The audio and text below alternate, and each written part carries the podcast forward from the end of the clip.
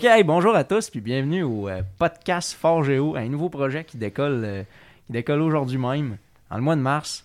Euh, Félix Antoine puis moi, Moïse Sanson, on débute un, petit projet, une collaboration entre l'association de foresterie puis l'association de géographie de premier cycle. Puis ben, ça va comme suit. Écoutez, le but de l'épisode aujourd'hui, c'est bien simple, c'est d'essayer de présenter un peu les deux personnes qu'on est, mais aussi les organisations qu'on représente, en plus d'initier un peu le projet, puis de, de le, de le placer dans la faculté un peu, là, le contexte. Ben, faut bien commencer à me donné, là, tu sais. Puis pour ceux qui reconnaissent pas ma belle voix suave, moi, c'est Félix Antoine. Puis, euh, tu sais, c'est ça. On, on voulait vraiment chercher une espèce de collaboration qui sorte un peu du cadre de. Du, du contexte académique, vraiment chercher quelque chose de plus ludique, un peu plus de lubie, puis ça va être un petit peu plus drôle, je pense, là, comme, euh, comme situation. Puis euh, c'est ça, comme Moïse a dit, c'est une introduction, on, on est un peu des débutants dans ce processus-là, je pense.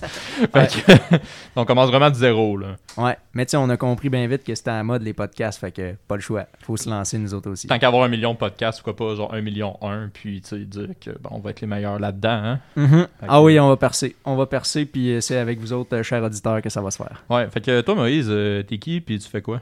Hein? C'est une question que je me pose à tous les jours. Non, euh, vois-tu, euh, je suis président de l'association euh, de foresterie et environnement de l'Université Laval. Pour ce mandat-ci, dans le fond, c'est la première année que j'occupe ce poste-là. Mais ça fait à peu près. en fait, c'est, je termine ma troisième année là, d'implication un peu dans, dans ce comité-là. Puis c'est pas mal ça. Fait qu'on. Je préside une belle asso là. On est une belle gang d'exécutants là-dedans. On préside, ben, dans le fond, on représente 450 étudiants à peu près dans la faculté de foresterie, géographie et géomatique à l'Université Laval. Puis ben, ce qui est bien le fun dans ce poste-là, c'est de pouvoir collaborer avec toi, Félix-Antoine. Ah, Eh oui, je te niaise pas. Ouais. Tu fais quoi, toi, donc? mes, mes, mes yeux papillonnent, tu sais, juste entendre ces, ces belles lettres arriver jusque dans mes oreilles. Mais euh, moi, je suis président de l'Égule, pas l'Égule de géomatique, mais de, forest, de géographie, parce que, tu sais, c'est assez mélangeant, ça, quand même, avoir deux Égules. Puis je, je me souviens qu'il y a eu quelques imbroglios dans le passé. Mm. Ça pourrait être question plus tard, là. Mais, euh, ouais, donc moi, ça fait euh, déjà, moi aussi, ma troisième année que je m'implique. Euh, en géographie, c'est sûr que dans le passé, en foresterie, malheureusement, avec vous, on n'a pas eu euh, la chance de autant avoir des collaborations. Je pense que le vent est quand même en train de changer pour ça. Je pense qu'on est la preuve. Puis, euh, je pense que ça va être intéressant justement de voir euh, comment ça va avancer ce petit projet-là. Puis, euh, tu es pas mal plus à tes affaires que moi parce que moi, j'ai aucune idée on a combien de membres en géo, pour être bien honnête. Euh, C'est en- dans le range entre 150 puis 300. Fait c'est Ah. assez variable. Belle estimation. C'est merci. C'est Non, mais tu checkeras ta liste. euh, Ta Faudra que je check ouais, ça, hein, oui. Ouvre ta liste d'étudiants, fais juste contrôle A, tu vas le savoir. important. Merci. Ouais. de- de- Pas de stress.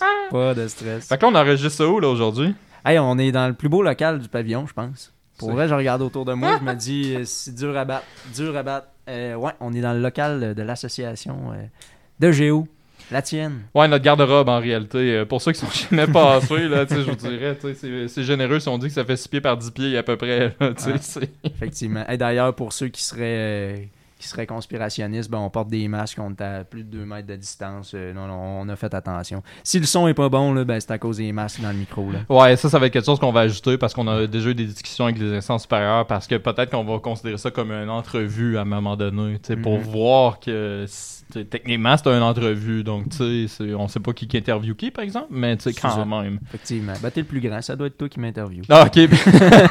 si, on, voit ça de même, là, je, je suis souvent les- lui qui interview de toute Et voilà. Uh-huh. Mais euh, non, non, tu sais, le- les locaux, je pense que on pourrait peut-être. euh, tu sais, c'est une introduction, donc on pourrait peut-être parler de nos projets qui s'emmènent par rapport à ça. D'ailleurs, tu sais, les locaux, je pense qu'il y a plusieurs choses qui s'en viennent euh, par rapport à ça. Absolument. Ben regarde, euh, tu l'as vécu avec moi depuis le début. euh, depuis le début, début, début là, de notre mandat à l'automne dernier, ça a été genre premièrement le, le premier sujet de discussion. C'est-à-dire, hey, qu'est-ce qu'on fait avec les espaces étudiants? La COVID a fait en sorte qu'on avait une année où est-ce que personne n'est là, puis tout est, tout est possible. Toutes les rénovations, ou en tout cas toutes les nouvelles idées sont les bienvenues. Fait que là, euh, ben, je suis vraiment content qu'ensemble on ait trouvé avec aussi les représentants des associations de deuxième cycle un plan de match qui a du bon sens puis qui va permettre de revitaliser un peu le salon étudiant local, euh, les autres locaux. Là. Et puis, tu sais, je pense que ça en a besoin. C'est pour n'importe qui qui a fréquenté les locaux à un moment donné. Tu sais, il, arrive, puis il se dit, voyons, tu sais, c'est quoi cette affaire-là? Puis, tu sais, c'est quoi, tu sais, les divans défoncés qui sont là? Je pense qu'il était le temps qu'on mette un peu de neuf. Puis, tu sais, c'est définitivement le bon moment aussi. Je pense que tu as touché le, bobo. Il n'y a pas personne dans les locaux présentement. Donc, c'est là notre chance. Sinon, on le fera jamais de toute manière. Puis, on va perdre notre temps. Puis, ça avance plus. Donc, là, à un moment donné, il faut qu'on qu'on bouge là, ça n'a pas de sens là. Et voilà, c'était l'année, c'était la bonne année pour le faire. Là, on est en stand-by. On attend euh, la réponse du fonds d'investissement étudiant auquel on a fait une demande. Puis dès qu'on sait si on a les fonds, ben on pousse le projet pour faire en sorte que aux étudiants qui nous écoutent, là, puis qui vont rentrer à l'Uni l'automne prochain, on croise les doigts, là, ben vous allez pogner de quoi là, en rentrant ici. Oui, et puis de, toute manière, euh, s'ils ne nous accordent pas les FIA, euh, il n'y a tellement pas de demande qu'on se demande euh, justement comment ils vont faire pour nous refuser de toute manière. Puis de deux, au pire, on ira en révolution là, par la suite. C'est ça. On fera ça de nous-mêmes. Là. Mais on, va se faire chicaner sinon. C'est ça. Mais non, on a une belle vision commune. Là, si jamais le retour à l'école existe, puis s'il peut arriver, ben c'est le but là, de dire que nos espaces communs en tous les, programmes, là, toutes les le ski des espaces étudiants de la faculté soient remis à neuf là. Ben, je pense que c'est optimiste de dire, je pense cet automne, je veux dire, toi tu vas être là euh, plus souvent dans les locaux, moi je pense aussi graduer, puis je pense que si on est optimiste, là, on va dire qu'après la semaine de lecture à l'automne, je pense que c'est quelque chose qui est très très réaliste, là, uh-huh. comme un retour temps plein. Là.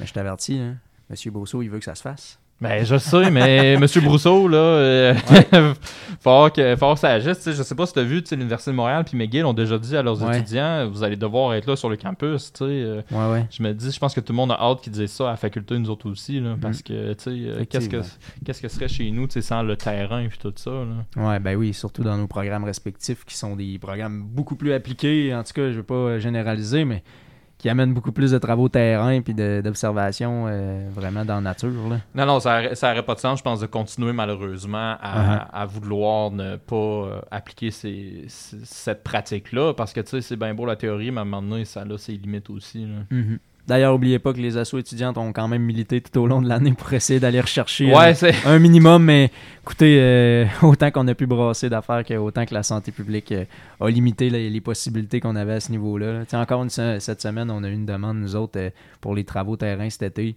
Quelqu'un qui affirmait, qui disait qu'avec le rythme de la vaccination, ben pourquoi, pourquoi c'est prévu là, en ligne? on pourrait le faire. mais c'est de prévoir l'imprévisible. Ben, tu sais, là, euh, faut pas, faut pas me prendre ce que je vais dire pour du cash, mais tu sais, en, géographie, là, ce qui plane plus, c'est malheureusement, les semaines de terrain, ils n'auront pas lieu. Mais par contre, ce qu'ils veulent faire, c'est des journées de terrain. Donc, tu sais, par exemple, 4-5 fois durant l'automne, ils vont sortir, aller faire des activités pratiques. C'est pas une mauvaise chose en soi, c'est sûr, c'est pas la même expérience, mais tu sais, mm. c'est tellement mieux que de rien avoir du tout. Puis, tu sais, justement, ça va permettre aussi aux personnes de se familiariser avec l'environnement d'apprentissage. Parce que, tu sais, le nombre de personnes cette année qui, qui sont jamais venues au Abitibi Price, euh, puis même au Kruger, là, c'est, euh, puis si on inclut nos amis du Caso, ben. Mm-hmm. On n'est pas loin de, de rien. c'est aberrant. Ben, toutes nos premières années. D'ailleurs, euh, je ne sais pas si vous allez vous impliquer dans les visites guidées on pousse le projet. Là, euh, ben oui, et... c'est ça. écoute, nous autres, on, plane, on planche là-dessus, puis euh, ça a été discuté, puis je pense qu'on veut le faire. C'est surtout, je pense, le problème, c'est un conflit d'horaire en ce moment. on est à la fin de session, ça, quand on commence, c'est plus dur, mais on pousse quand même pour avoir ça. Là. on est quelque chose qu'on est en train de préparer. Là. On veut pas non plus tout gâcher tout de suite, là, mais ça arrive pas, mais on uh-huh. travaille bien fort pour que ça arrive. Ben, on s'entend. C'est bénévole. Puis nous autres, c'est d'essayer de, faire fitter ça avec une période d'études ici au campus parce que sinon, ben, de se déplacer pour euh, faire visiter le pavillon. On comprend la charge du bénévole, la, charge de l'implication, mais le bienfait que ça peut donner aussi à un étudiant qui, crime, est à l'université depuis un an et qui n'a jamais vu non, mais c'est fascinant quand même de te dire ça. Hein. Ça fait un an que tu es à l'université, tu n'as pas encore mis une, fois les, pieds sur le, sur le, pavillon. Une petite pensée pour tous ceux et celles qui écoutent puis que c'est ça leur situation, là, RIP. Ben, tu sais, on rit, mais c'est pas drôle, tu sais. Mais garde, euh, tu sais, c'est comme honnêtement, on venait pas tant que ça. Nous autres non plus au mois de janvier. Souviens-toi, il y avait plus, euh, plus personne sur le campus à un certain moment. ça, ça, a fait du bien qu'il y a de la vie un peu là, présentement. Fait que, quelqu'un mhm. qui vient aujourd'hui, je pense qu'il va commencer à trouver qu'il y a un peu plus de vie. À part qu'on est seul par table, mais tu sais, c'est un bon départ, je pense. C'est, regarde, c'est progressif. Là. Il y a les îlots de travaux d'équipe. Donc, euh, pour, il y a deux îlots de quatre personnes. Si jamais vous ne le saviez pas, vous le savez maintenant. Vous pouvez vous rejoindre à quatre personnes tout en gardant votre masque, évidemment, mais pour travailler en équipe avec des plexiglas là, entre les postes. Fait que même s'il faut parler un petit peu plus fort, ben, crime, ça, permet quand même là, d'être là, là, là. tu sais, des- les, euh, les bénéfices dépassent largement les coûts, à mon avis. Sais, juste Ouais. le fait d'être dans un environnement que tu peux voir quelqu'un puis pas être chez vous, ça fait déjà tellement du bien. là. Effectivement, ouais, ça change tout. On est capable de faire des zooms, on est capable d'être sur Teams, mais il y a quelque chose, là, comme ce qu'on vit là, on va se le dire, là, ça change tout. Je l'aurais Ouais, pas fait en ligne. Non, là. si on avait fait l'expérience en ligne, je pense que ça aurait été complètement différent. Ça aurait Ouais. pas eu la même dynamique, puis pas la même non plus, euh, juste une qualité technique non plus, ça aurait pas été là. là. Mhm. Non, non, quand Zoom griche, là. Mais de toute manière, je pense qu'on pourrait parler d'autre chose que la pandémie parce que je pense que tout le monde de toute manière est assez écœuré de ça. Mais C'est parce qu'on essaye de dire que ça va juste aller en rang mieux temps. Ben c'est ça, tu sais, je veux dire, faut, faut voir effectivement le positif qui va être drôlement plus, euh, plus positif. Et voilà. C'est- une drôle de manière de le formuler, mais c'est ça quand même, tu sais. Ah non, c'est ça. Moi, je croise les doigts bien ben comme faut pour dire que cet automne, il va se passer de quoi de nouveau, mais c'est ça. C'est mon optimisme à moi. Je suis tout le temps trop. euh, Je suis tout le temps trop euh, en jovial par rapport à ça, puis en me disant que ça va toujours être le meilleur scénario. Là. Mais euh, c'est ça. Je veux réintégrer mes classes euh, cet automne, puis bon, je vais être un peu déçu si c'est pas le cas, mais j'y crois. J'ose y croire. Non, non, mais je pense que c'est ça, faut y croire. Puis, euh, tu sais, c'est.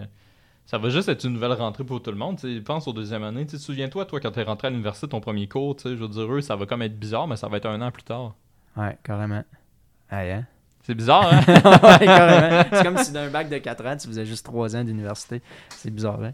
ouais, mais là, euh, c'est. Plus qu'on y pense, plus c'est troublant, effectivement. Uh-huh. Mais regarde, euh, c'est la vie, hein. Euh, ouais, c'est la pandémie. Ah ouais, vaccinez-vous. Que tout le monde C'est qu'on règle le problème tout de suite, tout là, de toute manière. ouais. Allez-y, ça va faire du bien. À tous. Ouais. Hey, c'est vrai, là, là, on change de sujet, là, ça n'a pas rapport, mais je voulais te demander, euh, là, tu sais, dans le cadre de tes études, j'ai j'ai entendu entre les branches que tu terminais ton bac, tu étais finissant, toi, là. Puis là, ben, je voulais savoir, c'était quoi ton projet pour, euh, pour la suite, pour cet été, puis etc. Euh, ben garde, euh, pour le moment, tu sais, là, je suis en processus d'inscription à la maîtrise. euh, D'ailleurs, c'est, je veux dire, c'est, c'est quand même assez plate à faire comme inscription pour de vrai. tu sais, Je veux dire, je Ouais. pense que le jeu en vaut la chandelle, mais Oui. non, moi, dans le fond, ce que je vais travailler, je, je, vais, je fais un projet présentement de bac qui va se poursuivre à la maîtrise. Donc, moi, c'est ça que je vais poursuivre. Puis, je vais, je vais travailler sur la gestion des rivières au saumon en Gaspésie. Euh, Wow. Donc, c'est ça que je, vais, que je vais regarder cet été pour faire du terrain là-dessus. là. Incroyable. T'es-tu pêcheur toi-même? Ben oui, mais écoute, moi je trouve que ça coûte trop cher le saumon pour aller pêcher au saumon. Donc tu sais, c'est assez. euh, tu sais, ça fonctionne quand même pas les deux ensemble, mais je, suis- je suis un fervent de pêche habituellement. Ah, ok. Mais tu c'est d'ailleurs une des questions qu'on regarde, euh, tu justement, dans le, dans le travail, c'est se dire est-ce que c'est réellement la valeur que ça vaut, cette affaire-là? Parce que le saumon, tu par exemple, tu je sais pas si t'es déjà allé pour, tu magasiner un petit trip de pêche, tu souvent, c'est assez fréquent que ça coûte 1000 dollars, puis ça, souvent, le 1000 dollars, t'as pas les guides inclus, puis là, faut absolument avoir un guide pour certaines fausses. Donc, c'est vraiment des questions qu'on va se poser avec euh, mon professeur. Euh, Qu'est-ce qu'on peut faire? C'est quoi les conseils? Comment on peut s'inspirer du passé pour aller dans le futur en ayant une meilleure gestion quand même? Ça, puis plus abordable aussi si, Ben si oui. c'est possible. Uh-huh.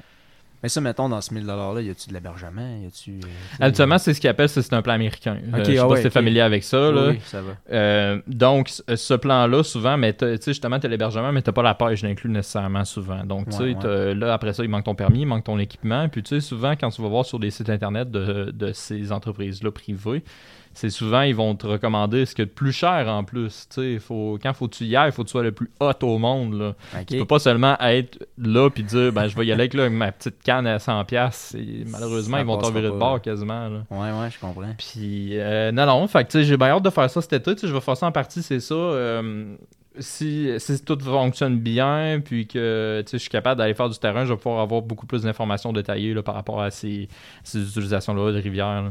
Ouais, c'est vraiment cool. Puis euh, ça fait-tu un peu avec les derniers stages ou en tout cas les autres étés que tu avais fait? Non, euh, écoute, euh, moi, j'étais moniteur dans un camp anglais dans les autres états. Fait qu'on peut ah dire ouais. que ça a zéro rapport. Ah, mais là, crime, ça veut dire que tu vas te gâter d'un premier été terrain relié aux études, mettons. Ouais, mais tu sais, c'est assez. Tu sais, je veux dire, je sais pas si t'as déjà fait des camps, là. Puis, Ouais, mais tu sais, ouais, c'est ouais. tellement gratifiant être moniteur là-dedans. Tu sais, je faisais des camps de vacances aussi. Tu sais, tu je faisais camp de jour, camp de vacances, les deux. Puis, euh, je dois dire que c'est tellement plaisant, particulièrement la partie camp de vacances. Tu sais, tu développes quelque chose de spécial quand tu travailles là-bas. Donc, ça, c'est sûr que je vais, je vais quand même m'ennuyer de ça. Ouais. Mais je suis content de passer à autre chose aussi en même temps. là. Ah, c'est dur, hein, c'est de faire fitter euh, les loisirs puis euh, les études. hein. Le champ d'études puis ce qui nous passionne, des fois, c'est bon d'essayer de les, les- ramener ensemble. Mais... Mais c'est ça, tu sais, puis Ouais. j'ai, tu sais, justement, l'été passé, souvent, avec tout ce qui s'est passé, j'ai pas pu profiter malheureusement de mon été parce Mm. que, tu sais, on n'a pas eu de camp de vacances non plus, puis tu sais, souvent, c'est parce qu'on vit des semaines là-bas où est-ce qu'on, qu'on travaille, puis on, a- on développe beaucoup plus rapidement. Tu sais, dans les émissions de télé-réalité, ils disent tout le temps, tu te rapproches beaucoup plus du monde qui sont, tu sais, t'apprends beaucoup plus vite les personnes, à connaître les personnes en 24 heures. Ben Ben, oui. C'est tellement vrai, tu sais, rendu là-bas, parce que tu vis avec eux que 72 heures consécutives à la fois, puis tu sais, ça, c'est particulier. là. Uh-huh.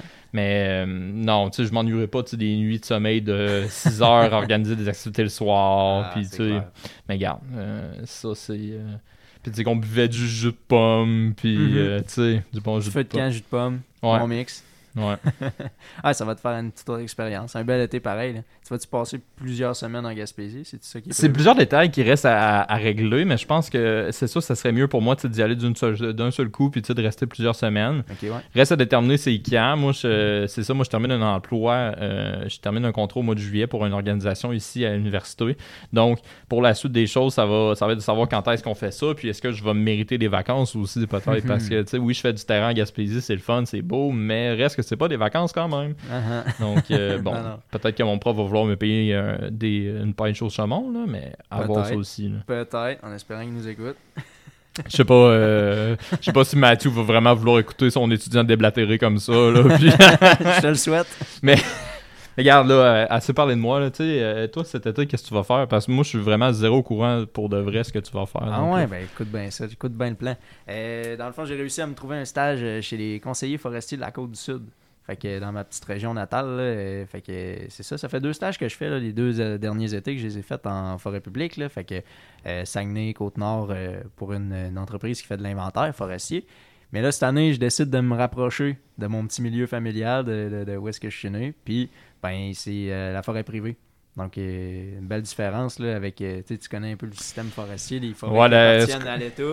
Ce qu'on entend beaucoup ce temps-ci qui fait très, euh, qui ferait très débat et contentieux. Euh, oui, absolument. Ben, c'est que la forêt, euh, la forêt publique, ben, est à tout le monde. Fait que c'est sûr qu'il y a Ouais. des nombreux enjeux de partage, d'utilisation qui arrivent là-dedans. La différence avec la forêt privée, c'est que c'est un propriétaire. C'est une personne qui la possède, qui possède un lot, puis qu'à partir de là, les groupements forestiers sont là pour euh, tenter d'aider à aménager, à proposer, euh, c'est ça, différents aménagements pour aider le propriétaire à, un, tirer un revenu ou avoir une, vision plus à long terme, faire gagner de la valeur euh, à son lot finalement. Parce que de toute manière, dans la région, c'est ça, dans le Côte du Sud, il ne pas avoir grand air public de toute manière. Et ben, je suis pas prêt à trouver un pourcentage, là, mais c'est vrai que l'unité d'aménagement de, la, de la côte du Sud, là, dans, dans cette région-là, Chaudière-Appalaches, là, est petite. Là. Ben, Elle est petite. C'est, vraiment majoritairement tu sais, euh, la forêt privée. Puis ça se trouve aussi tu sais, dans le contexte euh, familial. C'est drôle, là, mais tu, tu parles à n'importe quel mon oncle, ma tante, tu sais, on dirait que tout le monde a un lot. Ah, tout le monde a une terre à bois, Oui, oui, Particulièrement, tu sais, je trouve, dans le coin de Lillet, entre autres, tu vas Ouais. te promener dans ce coin-là, dans les puis là, tu te dis, Colin, y a-tu quelqu'un qui en a pas? Exact. C'est ça. Tout le monde, on dirait que autant que ça peut arriver que tout le monde a quelqu'un dans sa famille qui a une érablière, ben même principe, tout le monde a un loup. Puis euh, ben, tout le monde passe un petit peu une petite partie de ses fins de semaine à jouer de la scie mécanique, à se trouver des petits projets, aller au chalet. C'est un peu ça. Mais ben, dans le contexte là, de- d'être conseiller forestier, c'est une équipe d'ingénieurs forestiers. Là, c'est plus euh, l'idée de faire de la sylviculture, d'avoir des travaux. Puis euh, c'est aussi, mettons, c'est eux qui délivrent le- un programme de subvention qui est donné par, par le gouvernement, dans le fond, les agences de mise en valeur des forêts privées. Puis ça, ben, c'est des, des subventions selon les travaux. Euh, fait que c'est le gouvernement qui finalement encourage les propriétaires à aménager. Puis ça, ça permet, entre autres, d'amener du bois, de, de- de répondre à la demande en bois qui, est- qui est faite là, euh, pour les industriels, par les usines. Puis en plus, il y a un principe de, résidu- de résidualité qui existe, qui fait en sorte qu'on commence toujours par les forêts privées avant d'aller piger dans les forêts publiques.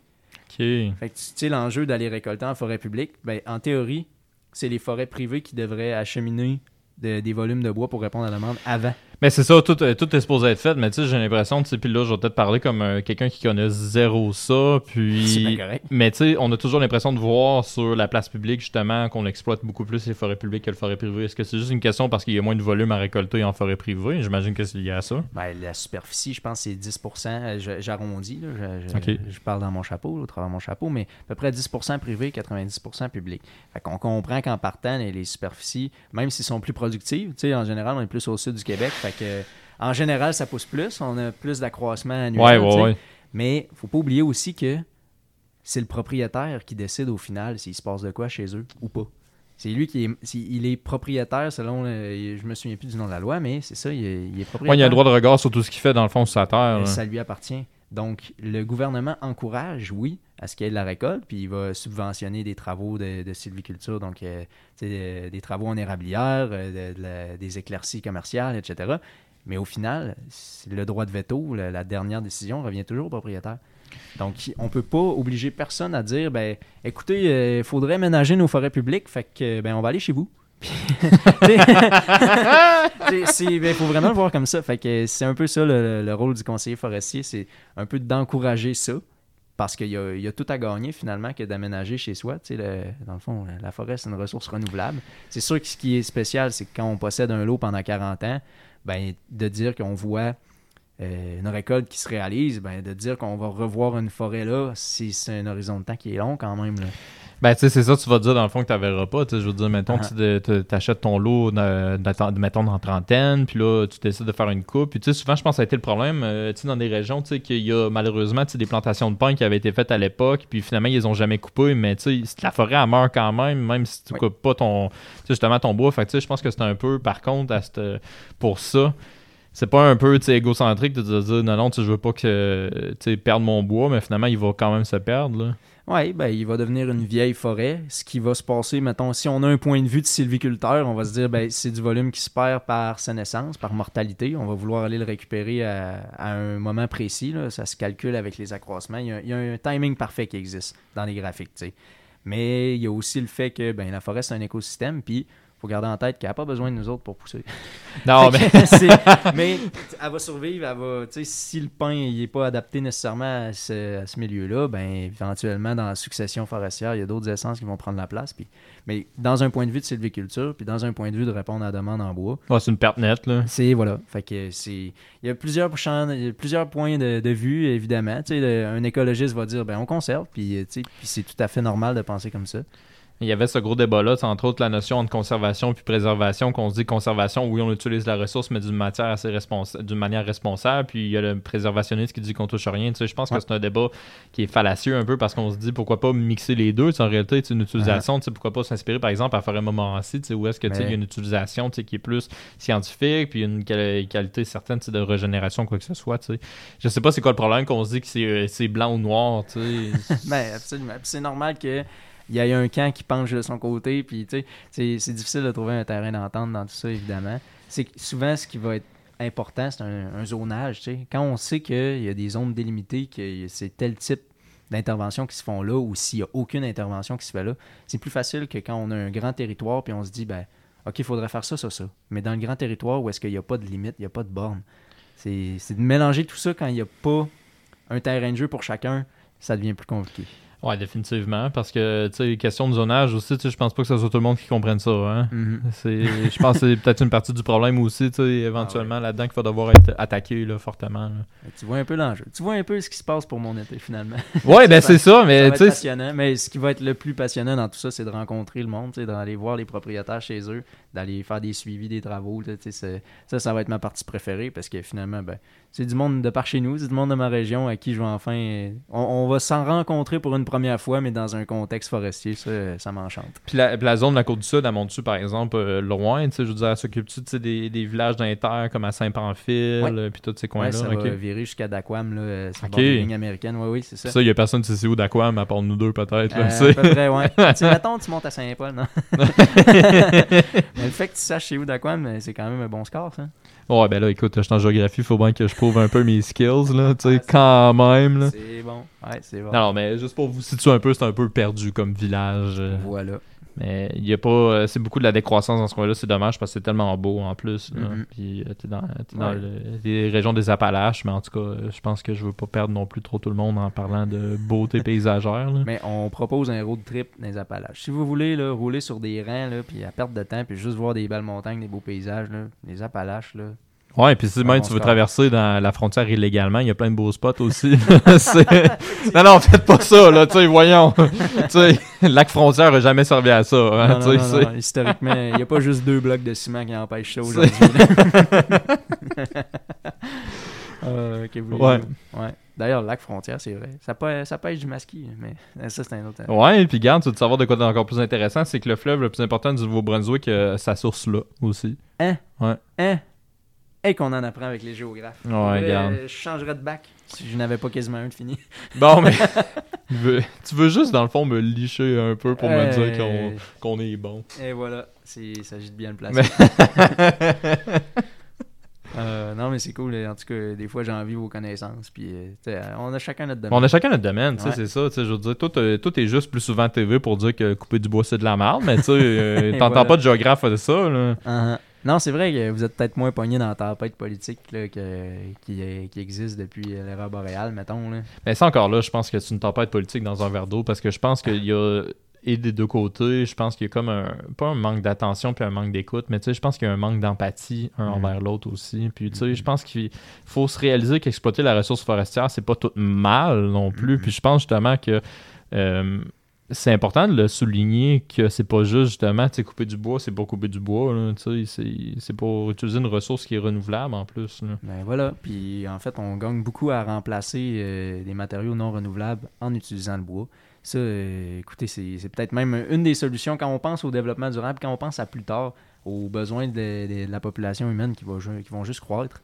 Ben, de répondre à ça avec le béton puis l'acier, ça serait peut-être pas la meilleure idée. Mais si non, on- ça, ça fonctionne pas. C'est ça. Fait qu'il y a beaucoup de travaux ici à l'université sur le stockage de carbone puis sur la capacité du bois à justement euh, minimiser euh, les effets là, des, des changements climatiques à long terme en utilisant la ressource. C'est sûr qu'à première vue, c'est contre-intuitif. Puis jamais qu'on va dire à quelqu'un d'aller se placer dans une coupe, euh, une coupe totale, une CPRS, puis de dire c'est-tu beau ici, tu sais.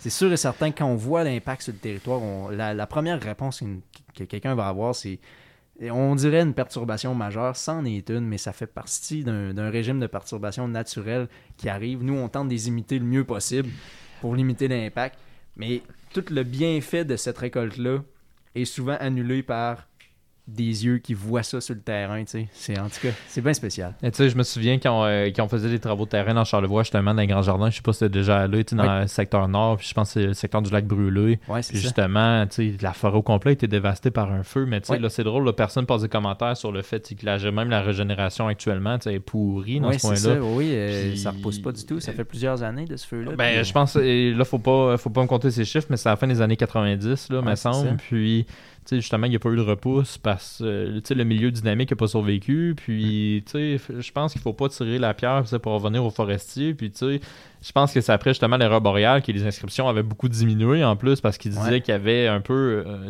rendu maléfique la profession, ce qui est complètement dommage. qui est tout à fait faux. Puis euh, j'encourage n'importe qui à suivre aussi le- les, euh, les sorties publiques de l'Ordre des ingénieurs forestiers pour constater qu'on défend aussi les forêts québécoises. Là. Euh, la profession de forestier, c'en est une qui, à la base, en est, est, est dans la défense des forêts puis dans son, les meilleurs choix qu'il y a à faire pour sa- la conserver à long terme. Donc, euh, si jamais tu as écouté le reportage enquête, entre autres, là, Ouais, mais j'ai vu aussi sur le groupe Facebook, entre Oui. autres, toute la, toute la catastrophe qu'il y a eu Oui. là-dedans. C'est là. ça exactement, mais c'est de constater que l'Ordre des ingénieurs, dans, dans ses choix, se dissocie de, la mauvaise gestion qui a pu arriver à certains moments. C'est, en tout cas, sans embarquer, là, écoutez, c'est pas le but non plus. On était supposé présenter un podcast, mais Ouais, ben là, tu sais, c'est. c'est impossible de passer à côté. Ça pour dire que la, la profession de forestier, c'est ça. C'en est une qui est politique aujourd'hui, ça a beaucoup bougé, mais que ch- à chacun dans nous, puis aussi dans nos cours, tu sais, dans notre formation, c'est drôle à dire. Je pense qu'il y a plus de cours d'écologie qu'il y a de cours de- de- d'opération forestière, puis de cours de calcul de volume de bois. Il y a plus de cours d'aménagement écosystémique, d'écologie forestière, de vraiment toute cette physiologie de l'arbre que de, de cours de comme d'exploitation, si tu veux. Mais ça, il n'y a pas beaucoup de monde qui le savent, puis je pense qu'ils ne Ouais. veulent pas le savoir non plus. C'est ça. C'est de, juste de casser un peu le mythe qu'à l'université, on forme juste des, des exploitants. tu sais. En Ouais. tout cas, Mais il y a un petit rôle de, de vulgarisateur. ça, ça va être un là. travail à faire, puis Ah, je pense ouais. que ça va s'en venir éventuellement. Là. Ouais, à souhaiter. Mais je pense qu'on a fait le tour pour aujourd'hui. Ben écoute, on. Euh. Oui, écoute, on a présenté un peu qui on était, on a présenté Puis ce qu'on ferait cet c'est ça. C'est intéressant, tu sais, je veux dire, on rentre dans le personnel un peu. Puis, euh, ouais, ben, tu sais, pour ceux-là qui se demandent, tu sais, c'est pas un, un one-hit wonder ce qu'on veut essayer de faire. Euh, on veut poursuivre.